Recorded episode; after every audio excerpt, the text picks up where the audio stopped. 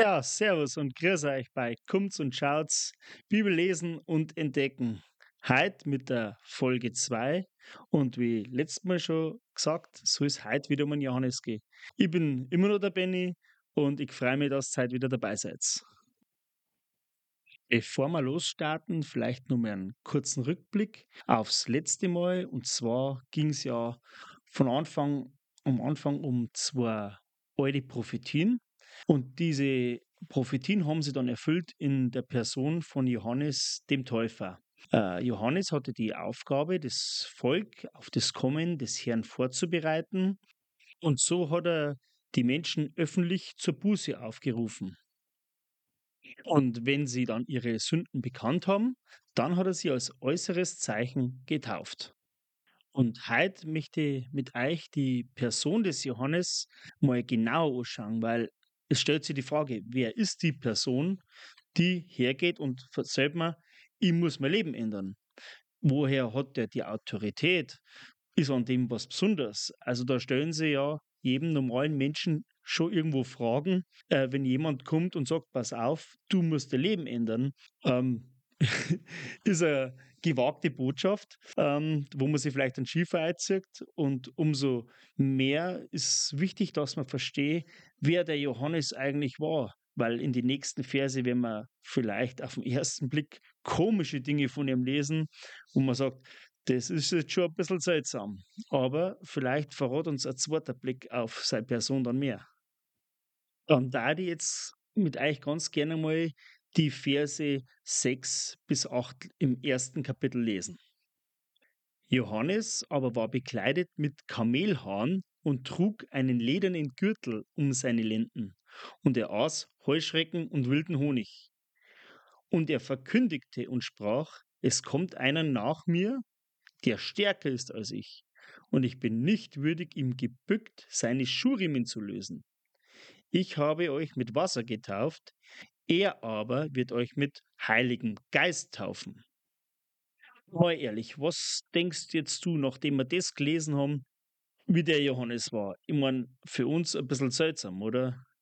Kamelhaar, Ledergürtel, Heißschrecken, alles nicht ganz so, wie man sich das jetzt heutzutage vorstellt, dass irgendjemand ähm, vertrauenswürdig ausschaut dass man die Sache jetzt vielleicht ein bisschen besser versteht, war es wahrscheinlich sinnvoll, mit einem mal jetzt unser wohlstandseuropäische Brünn einmal runter tun und hocken unser Brünn auf, die wo vielleicht ein bisschen israelitischer angehaucht ist und vielleicht 2000 Jahre alt. So können wir vielleicht auch verstehen, wie er damals auf sein eigenes Umfeld gewirkt hat. Schauen wir uns als erstes vielleicht nochmal seine Kleidung an, mit dem der Vers 6 anfängt. Johannes war bekleidet mit Kamelhaaren. Wenn ich an Kamelhaar denke, dann denke ich an eine richtig kratzige Decken aus meiner Kindheit. So ein ja, kreisliches, orange, beigefarbiges Ding, wo zwar wirklich schön warm war, aber eigentlich nur gejuckt hat. Aber wenn man jetzt 2000 Jahre und weiter zurückgehe, dann werden wir im Alten Testament lesen, dass das damals eine Prophetenkleidung war. Dazu möchte ich euch kurz eine Stelle vorlesen aus dem Alten Testament und zwar aus dem zweiten Buch der Könige im Kapitel 1 ab Vers 8. Sie sprachen zu ihm, der Mann trug einen Mantel aus Ziegenhaar und einen ledernen Gürtel um seine Lenden. Er aber sprach, es ist Elia, der Tischbitter. Seht es, wie anhand der Beschreibung der Klamotten der Elia erkannt worden ist. Sei Kamelhaarmantel und der Ledergürtel, den der Johannes tragen hat, waren quasi sozusagen seine Amtsklamotten. Und als nächstes lesen wir von seinen Ernährungsgewohnheiten. Auf den ersten Blick mit Sicherheit auch wieder ein bisschen komisch in unsere Augen. Ähm, aber schauen wir halt einfach einmal, was damit auf sich hat. Da steht und Johannes aus Heuschrecken und wilden Honig. Heuschrecken erinnern mich jetzt auch wieder an meine Kindheit. Und zwar, ich weiß nicht, vielleicht kennst du eine oder andere, äh, wenn er so in meinem Alter ist, also so Ü40, da hat es damals so Lutscher gegeben, so Tequila-Lutscher, glaube ich, hat man da gesagt. Und da waren manchmal so Heuschrecken drinnen und Müllwürmer. Aber jetzt, hat, hm, ich weiß nicht, ich brauche jetzt, jetzt wirklich nicht mehr haben. Aber jetzt stell dir vor, du lebst in der Wüste. Und damals war es nichts Ungewöhnliches und heute ist auch noch nichts Ungewöhnliches. Für uns vielleicht seltsam, weil wir nicht in der Situation sind, aber mein Bub hat mir das ja auch gefragt, ja, warum ist der Heuschrecken? Und mein kleiner Bub, den wollte ich jetzt nicht abspeisen. Ja, und da habe ich mal ein bisschen geforscht und es ist heute auch ganz normal noch, dass gewisse Wüstenvölker ähm, ja, Heuschrecken zum Beispiel essen. Ich habe da ein Doku angeschaut und da ging es auch darum, dass ich weiß jetzt echt nicht, ob es irgendein Beduinenvolk war und die waren auf der Reise durch die Wüste und die haben dann so, ich meine, es waren Sandwüsten, Israel ist ja eine Steinwüste zum Großteil, äh, aber die haben dann überall so Grasbüschel äh, ausgerissen und die waren nicht blöd, die haben genau gewusst, in diesen Grasbüscheln sind unten riesengroße Raupen drinnen weil sie da aufhalten, weil es da eine gewisse Feuchtigkeit hat. Und die haben diese riesen Dinger da gesammelt, also es waren wirklich so Oschis mit so 10 Zentimeter und haben die dann einfach gesammelt und dann auf den Grill geschmissen. Und für die war das äh, ganz normale Nahrung. Die Art von Nahrung enthält halt auch viel Wasser und Proteine. Und auf der anderen Seite lesen wir vom wilden Honig, der war damals auch zu finden. Und der gibt halt entsprechend viel Kraft, weil er halt einfach hauptsächlich aus Zucker besteht. Finde das echt interessant, wenn man sich jetzt so vorstellt, wie er gekleidet war, was er gegessen hat. Dann kann man sich irgendwie im Kopf schon so ein bisschen ein Bild machen. Wenn einer da in der Wüste draußen steht, in so einem Mantel, mit einem Ledergürtel, sowas ist, dann war der bestimmt ziemlich hager oder wie man in Bayern sagt, so, ein ausgemergelter, sehniger, drahtiger Kerl.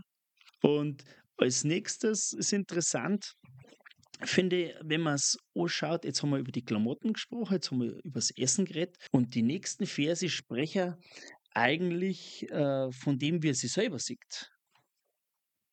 Ich möchte jetzt mit euch nur den Vers 7 lesen, wo er sagt, und er verkündigte und sprach, es kommt einer nach mir, der stärker ist als ich, und ich bin nicht würdig, ihm gebückt seinen Schuhriemen zu lösen. Seht ihr, wie es da sein Charakter zum Vorschein kommt? Ich denke, der Johannes, der hat ja eine Botschaft gehabt, die wo vielleicht für den einen oder anderen schon ein von oben herunter war. Geht, ändere dein Leben, gell? Und das ist nicht in Ordnung. Aber dann sagt er einfach von sich, er, er ist jetzt nicht groß, der nach ihm kommt, ist viel größer. Er stellt sich da unter, er ist demütig, er stellt sich nicht selber als Herrscher hin, er hat eher Sklavenhaltung. Er schreibt von Schuhriemen lösen und äh, Schuhriemen lösen und Fußwaschen, das war früher zu der Zeit, wenn sich jemand Sklaven leisten konnte, war das Sklavenarbeit. Und im letzten Vers, im Vers 8, lesen wir davon, dass er mit Wasser tauft, aber der nach ihm kommt mit Heiligen Geist tauft. Also nur mal eine Steigerung. Er stellt sich jetzt nicht selber als der hin, der das Nonplusultra ist, ich finde es so bemerkenswert, weil wenn man weiß, dass Propheten einfach ziemlich gewichtig hätten auftreten können oder das auch damals im Alten Testament gemacht haben, so finde ich es umso erstaunlicher, was der Johannes für Gesinnung hat. Und ich möchte euch nur eine kleine Stelle mal aus dem Alten Testament vorlesen, die findet man im ersten Buch Samuel im Kapitel 16. Da sieht man mal, wenn man sich das jetzt, wenn man das liest, wie die eigentlich damals gewirkt haben, die Propheten auf ihre Umwelt. Und ich lese euch einmal kurz vor, und zwar steht da, und Samuel, also der Prophet damals, machte es so, wie es ihnen der Herr gesagt hatte, und begab sich nach Bethlehem. Also, der ist dann, hat von Gott einen Auftrag gekriegt, er soll nach Bethlehem gehen. Und jetzt kommt's, da kamen die Ältesten der Stadt ihm zitternd entgegen und sprachen, bedeutet dein Kommen Frieden? Also diese Propheten, das waren nicht irgendwelche äh, Wamperer, darf man jetzt auf Bayerisch sagen, gell? Das, waren, das waren Männer mit Autorität, die, wenn auftreten sind, dann haben sie die Leute gefragt, oh, was ist jetzt los? Gell? Warum kommt der? Weil Propheten haben ja oft die Aufgabe gehabt, Gottes Gericht zu verkündigen. Und die sind ernst genommen worden. Da war ein Zittern da. Jetzt stell dir das mal wirklich bildlich vor, wenn ein Prophet jetzt heut, ich weiß jetzt nicht, wie man die Leute heut nennen darf, aber stell dir vor, da kam der Prophet in ein Dorf, da wo es eine Gemeindeverwaltung gibt, und der geht da rein und dann zittern die alle. Und der Johannes war damals ein Mann mit Charakter und Autorität. Er hat die vermeintlich geistliche Elite äh, Otternbrut genannt und er hat ein Gespräch gehabt mit dem, ähm, wer war es gleich wieder, mit dem Herodes und dem hat er ganz klar gesagt, pass auf, äh, das und das darfst du nicht. Der Mo hat einen moralischen Kompass gehabt, ja? der hat Werte vertreten. Und jetzt möchte ich dich nur mal fragen, was hast jetzt du vom Johannes für ein Bild? Versuchen wir uns nochmal ein paar Punkte wirklich vor Augen zu halten. Und ich möchte da nochmal auf Vers 2 und 3 auf den Anfang zurückgehen. Also Verse, die besagen, dass er von Gott praktisch geschickt wird. Er hat die Autorität von Gott als Prophet. Seine schlichte Kleidung und sein Ledergürtel, sein Essen, es sind Bilder von einem einfachen Lebensstil, von dem zum Leben, was Gott einem gibt, sei Charakter, sei Demut, sei ja fast schon Sklavenhaltung, sei Genügsamkeit. Johannes, das ist jemand gewesen, der auch von sich wegweist. Das können wir im Johannesevangelium besonders gut nachlesen, wo er sagt, er muss zunehmen, ich muss abnehmen. Also stellt sich die Frage, was denkst du über Johannes? Die Person und der Charakter des Johannes stehen wirklich im krassen Gegensatz zu dem der damaligen geistlichen Elite und auch der politischen Führer. Und so richtig bewusst ist mir das erst worden, wo ich Ehren und die damals politische äh, geistliche Elite mal so gegenübergestellt habe in einer Tabelle. Ich habe mir da wirklich Spalten gemacht, habe ich hingeschrieben, auf der einen Seite der Johannes und auf der anderen Seite die Pharisäer, also die damals geistliche Elite. Und die Unterschiede sind da so deutlich geworden. Ja, wenn man sagt, okay, der Johannes ist vorausgesagt worden, die Pharisäer nicht. Der Johannes war Prophet, die Pharisäer waren Chor. Der Johannes hat schlichte Kleidung getragen und die Pharisäer, ja, schöne Gewänder, dicke Gebetsriemen zur äußerlichen zur Schaustellung ihrer Frömmigkeit. Der Johannes mag Heuschrecken und wilden Honig gegessen haben. Ja, ganz einfache, hageres Essen. Aber von den Pharisäern, ja, sie liebten die ersten Plätze bei den Gastmählern, dass sie jeder sieht. Gell? Der Johannes war demütig mit seiner Sklavenhaltung. Die Pharisäer herrisch. Ja, von ihnen wird gesagt, der Herr Jesus selber sagt, sie legen schwer und schwer zu tragende Lasten auf die Menschen, gell? aber selber rühren sie kein kleiner Finger. Der Johannes war genügsam. Die Pharisäer hat es geheißen, sie waren geldliebend. Der Johannes weist von sich weg.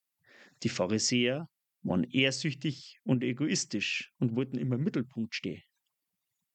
Frage. Wie schaffen wir jetzt einen Spagat zu uns? Ich meine, wir reden hier von Dingen, die zwei, über 2000 Jahre alt sind. Und trotzdem sage ich ganz klar, dass die Bibel uns heute was zum Sagen hat, dass die Bibel aktuell ist. Und jetzt ist die Frage, was? Ist es heute so viel anders als damals? Haben wir nicht wie heute die Probleme, dass wir sagen, wir wissen nicht mehr, wem wir was glauben können? Ist es nicht so, dass in der Politik und im Glauben, in der Religion es auch überall Erdbeben gibt, haben wir nicht in unserer Zeit heute mit Korruption in der Politik, mit einem dekadenten Lebensstil zum Kämpfer, haben wir nicht Skandale in den großen Kirchen unserer Zeit heute? Wem glauben wir und wem können wir vertrauen? Wem vertraust du? Sechs Leute, mein Anliegen heute war, nicht jetzt mit euch einen Geschichtsunterricht zu halten sondern mein Ansinnen war eigentlich, euch einen Johannes so vorzustellen und es gab noch viel, viel mehr über ihn zu sagen. Und mir war es wichtig, dass ihr ein Bild vom Johannes macht. Warum? Warum sollt ihr ein Bild machen? Der Johannes ist der, der eigentlich die wichtigste Botschaft für den Menschen gehabt hat. Nämlich, Gott kommt, du wirst vor ihm stehen und kannst du vor ihm bestehen. Er wird dich eines Tages beurteilen. Und von seinem Urteil hängt ab, wo du die Ewigkeit verbringen wirst. Und weil es eben bei dieser Botschaft um alles geht, also wirklich alles, möchte nicht irgendjemandem vertrauen müssen. Und in der Bibel hat sie Johannes als einer herausgestellt, der wirklich vertrauenswürdig ist, für mich persönlich und ich hoffe, für dir auch. Und um dem noch eins draufzusetzen, darum geht es in der nächsten Folge und da geht es dann wirklich um den, der stärker ist als der Johannes. Von dem, wo Johannes sagt, der nach mir kommt, der wird euch mit Heiligen Geist taufen, nicht nur mit Wasser. Und dieser ist dann Jesus Christus. In diesem Sinne sage ich einfach Danke fürs Zuhören und ich wünsche euch noch einen wunderschönen Morgen, Mittag oder Abend. Wie gesagt, je nachdem, wann es das anhört, ob es so jetzt. Und ich freue mich aufs nächste Mal. Bis dahin, euer Benny.